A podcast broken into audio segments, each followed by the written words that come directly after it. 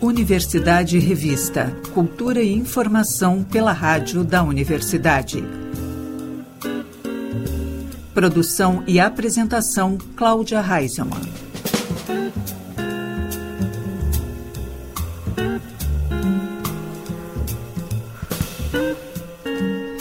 Boa tarde, ouvintes. Estamos começando Universidade Revista. Cultura e informação pelos 1080 da Rádio da Universidade. O programa também pode ser conferido pelo site radio.urgs.br e pelas plataformas de áudio. Fruto das trajetórias dos músicos e psicólogos Raul Young e Tiago Ramil, o projeto Sereno Canto leva a contação de histórias e as canções de Ninar da prática do acalanto para uma série de iniciativas – podcast, álbum visual, livro digital e espetáculo ao vivo. A repórter Jennifer Tainá conversou com Tiago Ramil sobre este projeto. Olá, ouvintes! Eu sou Jennifer Tainá e no Universidade Revista de hoje vamos falar sobre o lançamento do projeto Sereno Canto. Para falar sobre esse projeto que está muito especial, está aqui com a gente no estúdio o Tiago Ramil. Seja bem-vindo, Tiago. Muito obrigado. Fico feliz de estar aqui, podendo falar um pouquinho para os ouvintes da rádio da URGS. Né? Eu também fui aluno dessa universidade, tão importante aí para o nosso, nosso estado, né? Então, fico feliz de estar aqui. Inclusive, o projeto Sereno Canto, ele começa aqui na URGS, né? Exatamente. Lá em 2012, quando eu era graduando em Psicologia, é, iniciou como um projeto de extensão, né, no primeiro momento. E depois ele até se desdobrou para um projeto de pesquisa e aí, depois da graduação, a gente seguiu aí com esse trabalho, né? Eu e o Raul Jung, que também é formado em psicologia pela Universidade Federal, a gente começou esse trabalho juntos e segue juntos ainda fazendo esse projeto aí agora por outros campos, por outros espaços. Né? E o que, que é o Sereno Canto? Né? O Sereno Canto ele já meio que denuncia um pouco sobre ele. Ele, ele desde o início teve esse, essa intenção de calmaria, de, de, de trazer essa calmaria para a hora do sono? Sim, ele, como eu disse, sim, ele, ele vem dentro da psicologia, né? Mas eu sempre atuei como músico também. O Raul também é músico, assim, não, não trabalha como músico profissionalmente, mas tem uma relação muito próxima com a música, né? E foi um campo de pesquisa para a gente, de estudo, né? Uh, nessa interface assim entre a música, as contribuições que a música e a prática do acalanto, né? Então, o Sereno Canto é um projeto de acalantos, né? E o acalanto é um termo até interessante, assim, porque ele se confunde muito com a canção de Ninar, né? Mas nesse trabalho que a gente fez, e, e foi inclusive meu trabalho de conclusão de curso, sim, o meu e o do Raul, ambos usamos né, esse tema como. Fizeram algo... uma panelinha ali. Exato. É. É, eu, eu, eu, me graduei antes, então.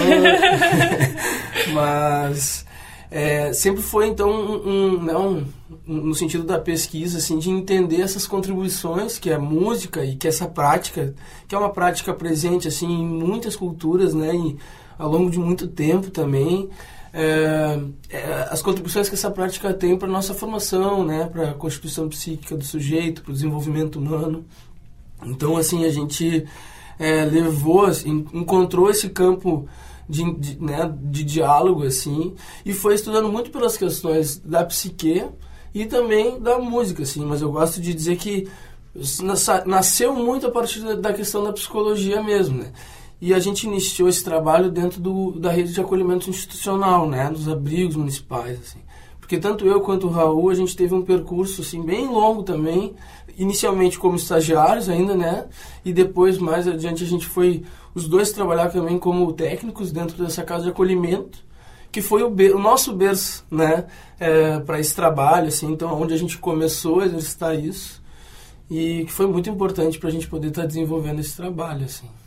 E como é que foi construir isso? Porque para quem ainda não pescou, o, o uh, Sereno Canto, ele é um podcast hoje, né? Um podcast que justamente ele tem ele tem uma, tem música, ele tem história, mas ele tem tudo isso justamente focado nessa hora que é a hora do, do dormir, do descansar, de se acalmar para dormir, né? Uhum. E é, mas ele começa dessa forma mais presencial. Uh, ligado a isso, essa experiência que vocês tiveram na, nas casas de acolhimento, como é que era a criançada, esse contato, assim? Ah, sempre é muito acolhedor, né? Vou usar o próprio termo acolhimento, que é o termo da casa, né? Casa de acolhimento, como a gente chama os abrigos hoje. é sempre muito acolhedor, né? E, e também, assim, um dos motes desse, de, do início desse trabalho, né? É, são, acho que assim, um é que o dormir é um, um ponto sensível para todos nós, né? É muito clássico, assim, é muito claro para a gente é, a questão dos bebês, né? O bebê chora quando sente sono e a mãe embala ele, às vezes cantarola, né? Então essa prática ela já vem muito na, nesse primeiro momento. Mas depois, na nossa vida, mais adiante, a gente também precisa ser acalantado, assim, muitas vezes na hora de dormir, né? E em vez de chorar como um bebê pequeno, a gente tem outras formas de demonstrar essas dificuldades, né? E cada vez mais, inclusive, né, na vida contemporânea, a gente vai tendo muitos distúrbios relacionados ao dormir, ao sono, né? Mas, no, no, âmbito do acolhimento também, tem uma característica que eu acho que é importante, que também foi um estímulo para esse trabalho, que o momento de dormir na casa de acolhimento é um momento também, digamos assim, um pouco mais sensível do que, do que já é, né? porque é um momento também que as crianças rememoram esse contexto de afastamento dos familiares, né? Durante o dia tem às vezes tem a escola, que, né, o próprio pátio, tem outros estímulos que a criança às vezes não não elabora tanto, vamos dizer assim. Não que não que não elabore também, mas assim, vamos dizer que na hora que a gente deita a cabeça no é, quando a gente vai deitar e silenciar um pouco essa agitação do dia, a gente também se depara um pouco, né? Então é um momento mais sensível às vezes dessas casas, né? E aí a gente também pensou como algo que poderia estar tá contribuindo também com a rotina desses espaços, assim. E, pô, muito legal, assim, sempre a acolhida das crianças, né? A gente começou fazendo esse trabalho presencialmente, a gente ia uma vez por semana à noite, né? Já bem, bem, assim, bem na hora do dormir mesmo, era assim, próximo das nove horas, ali depois da ceia. E aí a gente fazia, assim, uma contação de histórias e tocava algumas canções até que eles dormissem, assim, né? São quartos, são quartos coletivos, assim. Então, a gente, era muito legal, assim, porque a gente não demorava muito, assim, era tipo das 9 às 10, mais ou menos, e a gente, era muito comum que a gente saísse com todo mundo dormindo já, assim, Nossa. assim, né? E uma coisa que era muito legal, assim, também, é essa troca, né? A gente sempre fala, depois quando a gente levou também para esse formato mais remoto da, do podcast, né? E que também teve a ver com a pandemia, depois eu falo um pouquinho mais disso, como a gente chegou nesse formato. Mas a, a presença, né, é algo fundamental na prática do acalanto também, né? o contato, o toque, o afago, né? o embalo rítmico né? e cíclico, um andamento mais lento. Né? E era uma coisa que a gente fazia muito também. Às vezes tinha alguma criança que demandava uma atenção maior. Aí, enquanto o Raul estava contando uma história, eu me aproximava ali, ficava ali próximo. Às vezes a gente trocava. Quando eu estava tocando a canção, o Raul era quem se aproximava um pouco mais. Às vezes vinham muitas perguntas sobre coisas relacionadas às músicas, ou a manifestação dessas coisas como a saudade, né? Às vezes vinha alguma tristeza. E também era um, um momento da gente contribuir também nessa elaboração, conversar um pouco sobre isso, né? Compartilhar um pouco significantes, né? Memórias, uma coisa que eu sempre achava muito forte assim também, porque o acalanto vem para mim também de um berço de família assim. A minha avó, eu, hoje quando eu vou nos espaços eu sempre falo também da minha avó, da minha avó Dalva que está com 97 anos. A Dalva, então, que criou o Sereno Canto. Ela é uma, ela é uma grande responsável por isso, assim, né? porque ela sempre cantou pra gente, ela sempre teve essa prática do cantar, né? E ela tá bem senil hoje, ela tá bem velhinha, assim, né? A memória já tá indo embora, assim, mas ao mesmo tempo tem uma coisa que na memória dela prende e que é uma forma da gente interagir com ela, que é cantando canções de ninar, né? Então, assim, eu acho que isso é uma coisa que para mim é muito forte. E eu sempre trazia, assim, dizendo, olha, minha avó cantava para minha mãe, a minha mãe cantava para mim e hoje eu vim aqui cantar também para vocês essas músicas, né? E aí às vezes só de emprestar esses essas memórias nossas, isso ganhava um valor ali muito grande, né? Então eu acho que isso é uma coisa muito forte também na prática do acalanto, assim, não é só uma canção de ninar. Então por isso que eu gosto de diferenciar um pouco o termo acalanto da canção de ninar. A canção de Ninar, digamos que é a canção, é a música que compõe esse momento, mas o acalanto é um momento, é uma preparação que envolve outras práticas conjuntas, assim, que não só a canção de Ninar propriamente dita, assim, né? O interessante é que o Sereno, ele pega uma memória, uh, né, as histórias que, que, que, se conta no Sereno, pegam memórias que são de, de todo o estado, basicamente. Tem um episódio Sim. que eu estava escutando agora, antes da gente subir, eu tinha comentado, que é sobre os lanceiros negros, é uma uhum. memória de todo o estado, né? Sim. É a herança de todos nós. Então, vocês contam essa história através da voz da Yara Deodoro, que eu acho incrível, assim. Uhum. E, e, cria esse laço, né, com as crianças. O que dá a intenção também de que a hora do acalanto, apesar de ter esse nome, não é só uma hora calma, triste ou de saudade, mas também é uma hora de esperança, de também Sim. engrandecer os futuros sonhos que a gente vai ter quando a gente dormir, quando a gente apagar. Né? Sim. Isso é muito interessante. Muito. E nesse movimento mais atual do projeto, né, que a gente passa a produzir também nesse formato de podcast, né? E a gente consegue ter a honra de ter esses convidados incríveis como a Yara, né? Que é uma coisa que nos honra muito, sim, e que é uma, uma grande mãe, uma grande avó, né? Assim, de muitos de nós, assim, também, porque ela é muito acolhedora, né? Uma, uma figura muito, muito importante, assim. É, eu acho que é, é interessante, assim, também a gente olhar para coisas que são, assim, o valor dessas transmissões, uh, desse, a transmissão desses valores, né? O valor da transmissão desses valores. Mas, assim, fui um pouco redundante na fala, mas, assim, é, como a gente compartilha valores também e resgata memórias, né? É muito importante nesse processo, por exemplo, dos lanceirinhos negros, revisitar essa história e dar voz a ela também, né, a partir desse projeto, a gente conseguir ser uma das vozes, porque né, o próprio projeto dos Lanceirinhos Negros é um projeto incrível e, e dá voz a isso, mas assim, é a gente poder é, olhar para essas histórias, né, histórias muitas vezes que não estão escritas, que estão no âmbito da transmissão oral, né, e poder assim se conectar com isso, assim. Então, nessa série de podcasts que a gente lançou, a gente e eu fiz a curadoria junto com a Jorge de Macedo, que é uma antropóloga e bailarina aqui também da cidade. A gente buscou também é, trazer histórias que não tinham esse registro escrito e que também pudessem retratar essa diversidade que tem presente aqui no estado, né? Porque é muito comum a gente também associar a cultura gaúcha à, à cultura regionalista, né?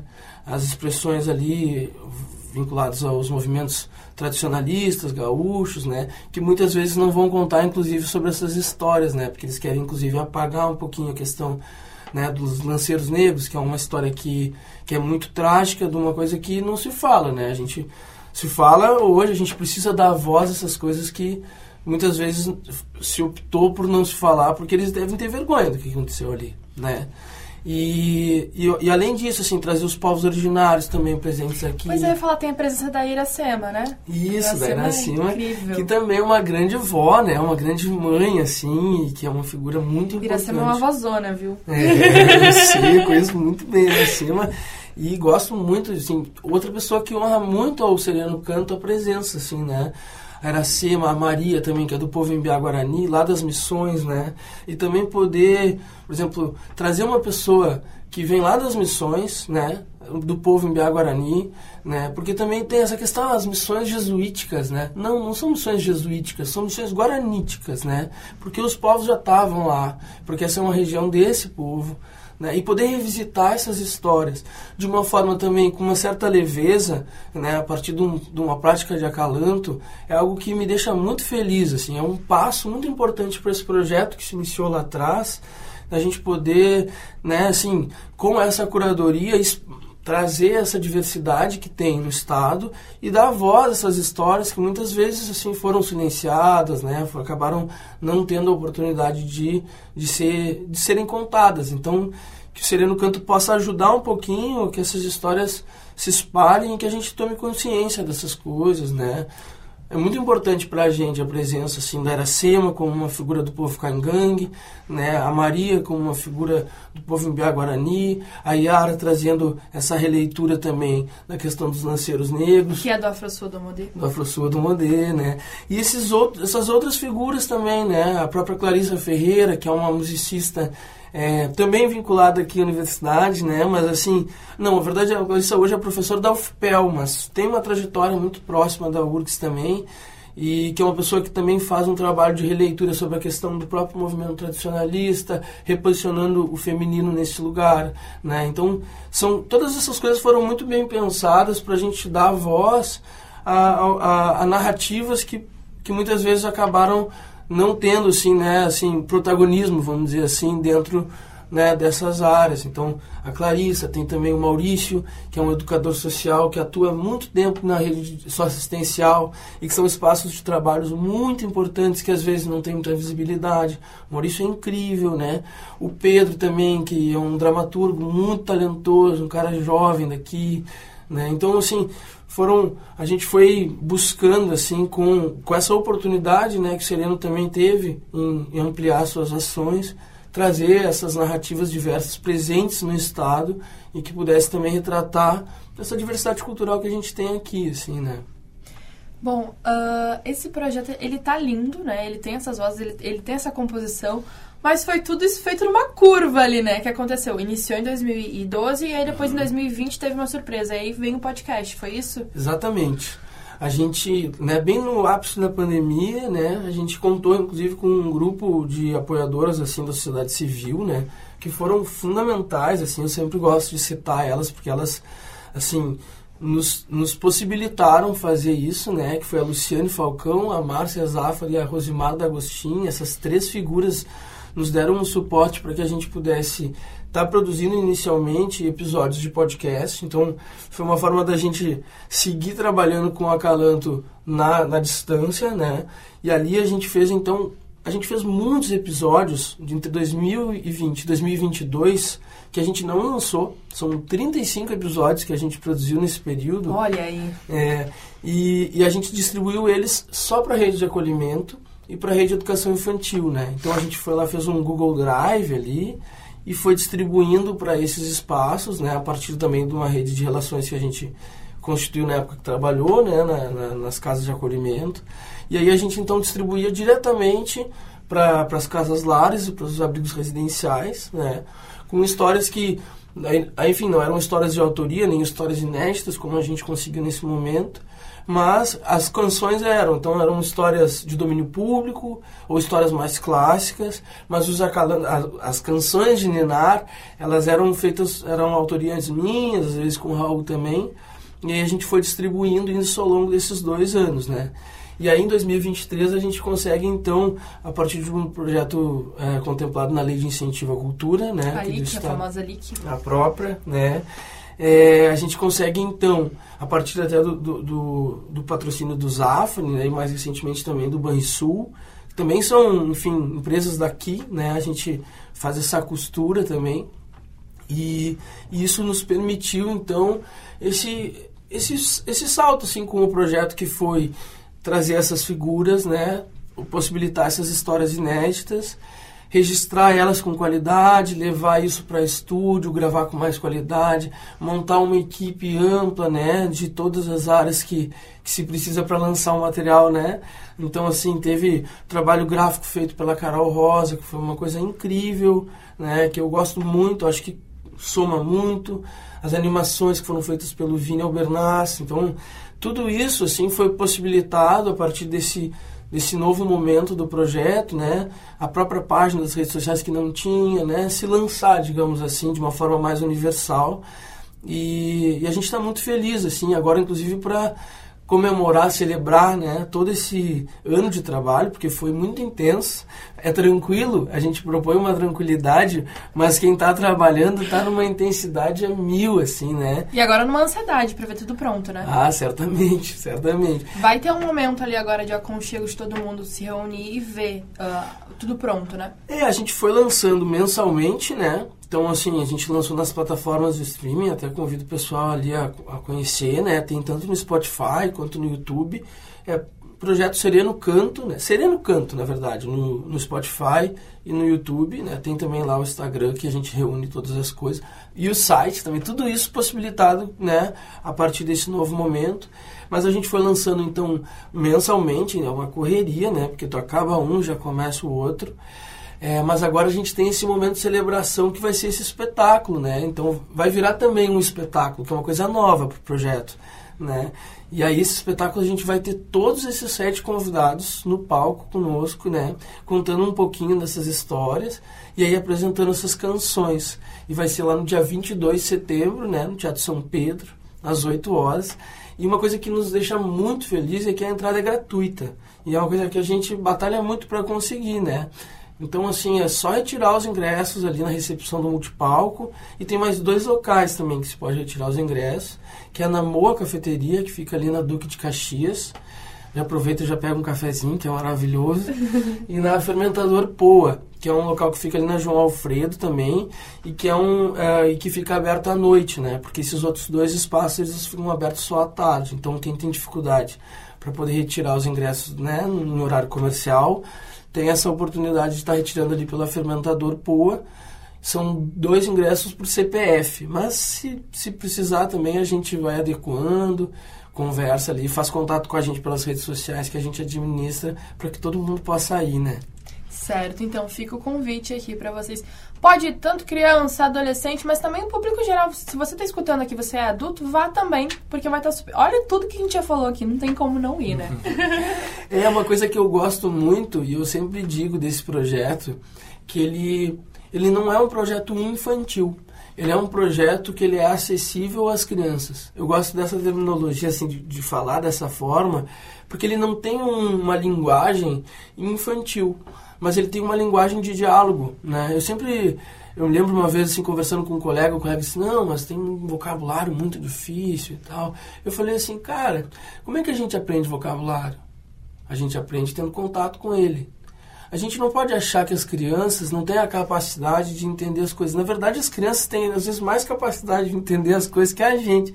A gente vai crescendo, vai né, gastando um pouco o nosso HD, assim, nosso HD interno. As crianças estão ali com tudo, né? Tá tudo fresquinho, assim. Tá então, só esperando soltar para elas pescar. Elas exatamente. Elas entendem tudo. Então, é uma coisa que eu gosto muito porque a gente tem tido retornos também de várias faixas etárias, assim, né? Pessoas mais velhas, assim, dizendo, ah, tenho usado muito o Sereno Canto para dormir, né? Esse tempo a gente recebeu um retorno de uma professora da dança aqui da Universidade Federal, a Mônica Dantas, que, que minha, a minha companheira é bailarina e elas têm essa relação de, de, de contato. E aí a Mônica um dia encontrou a Georgia e aí falou assim...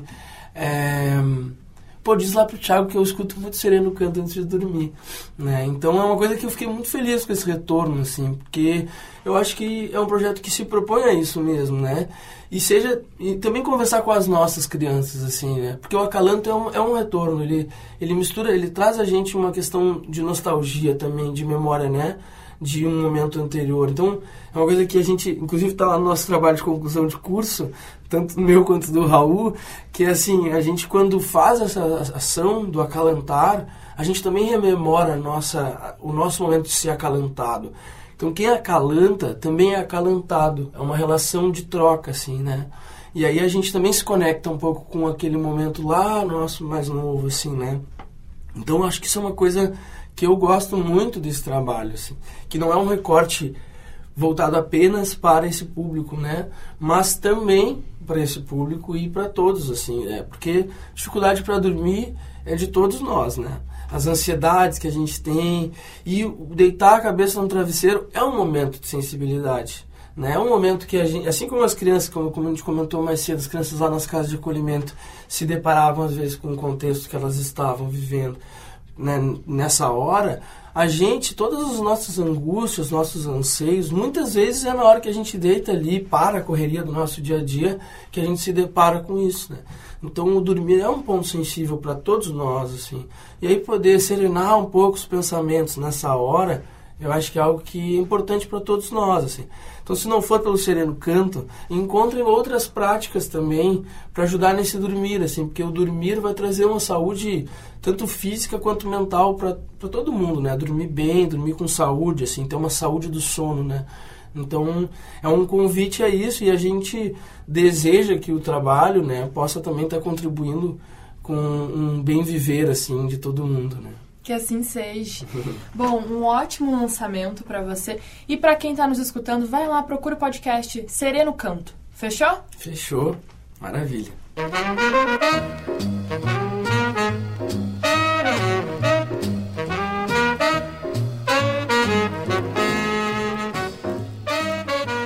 No espaço Happy Hour de hoje, destacamos o samba influenciado de Cláudio Sanders.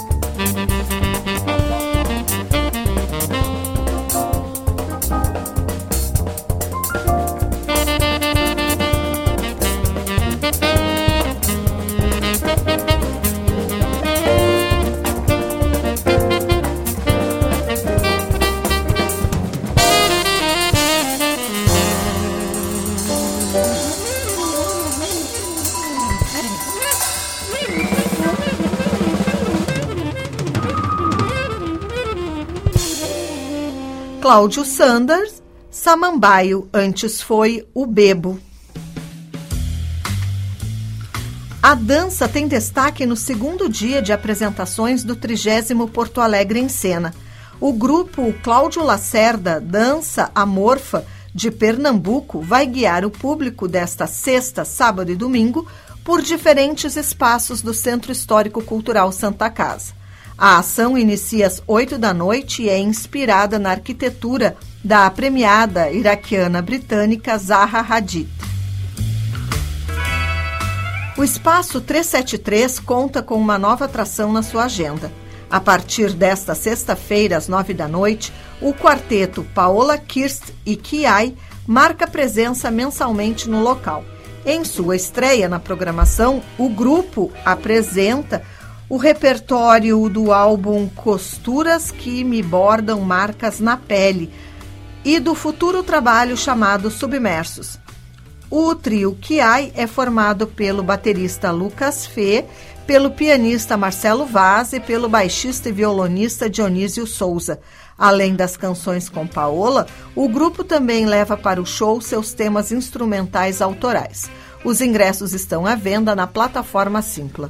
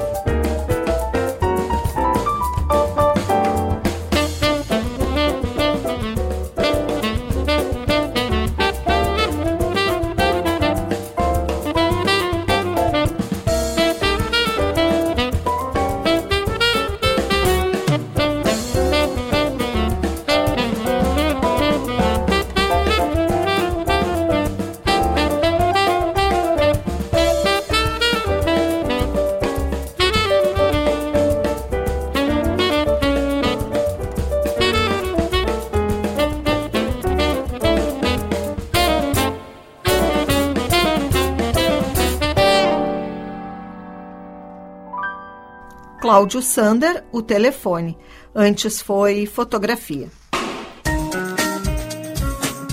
Dedicando-se a 12 anos a homenagear o U2, reproduzindo fielmente seus hits, a banda Zuropa se apresenta nesta sexta às nove da noite no Teatro Fuga, da Rua dos Andradas 673.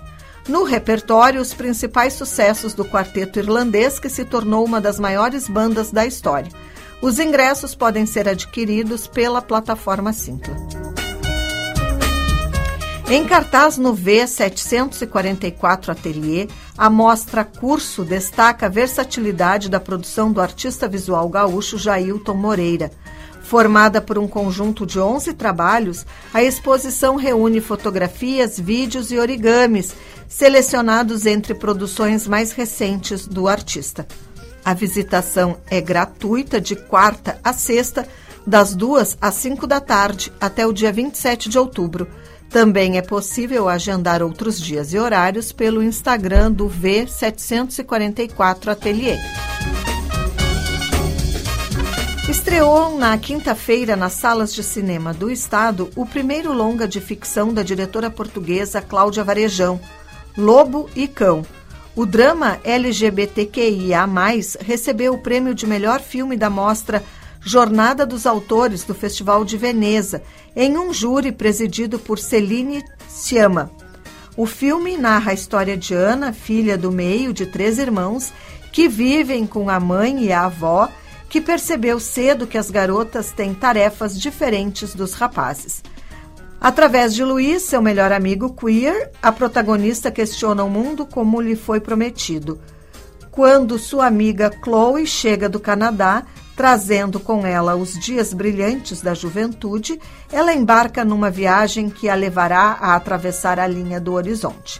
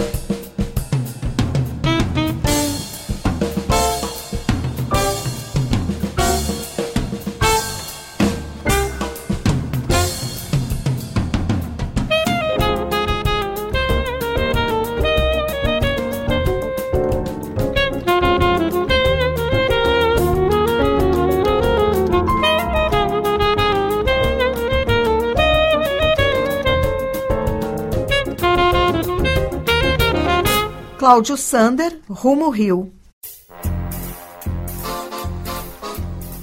O filme, inspirado na história real da socialite mineira Ângela Diniz, assassinada em 1976, chega aos cinemas. O longa-metragem Ângela, dirigido por Hugo Prata, é estrelado por Isis Valverde. O filme esteve entre os concorrentes da mostra competitiva do último Festival de Cinema de Gramado. O espetáculo Comédias dessa e da Outra Vida da companhia Aribol de teatro tem sessões no sábado e no domingo às 8 da noite no Teatro Newton Filho. A comédia é composta por quatro esquetes e stand-up, abordando a espiritualidade em situações divertidas e inusitadas, provocando gargalhadas e reflexões sobre a fragilidade da vida e da natureza humana. Ingressos antecipados estão disponíveis no site Simpla.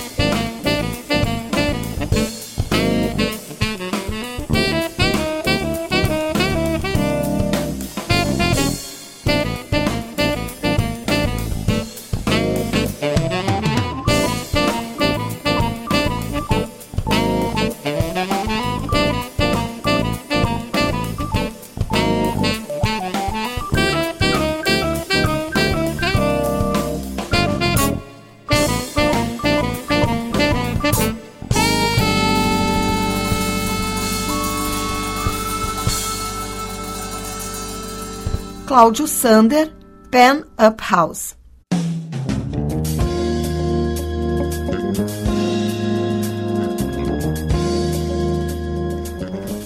A Universidade Revista de hoje vai ficando por aqui. O programa teve produção e apresentação de Cláudia Heinzelmann. Na técnica, Jefferson Gomes e Vladimir Fontoura. Seguimos até a Voz do Brasil com o samba influenciado de Cláudio Sander. Estamos ouvindo o Rapaz de Bem. A Universidade Revista volta na próxima segunda-feira, às seis da tarde, aqui pelos 1080 da Rádio da Universidade. Até lá e um bom fim de semana.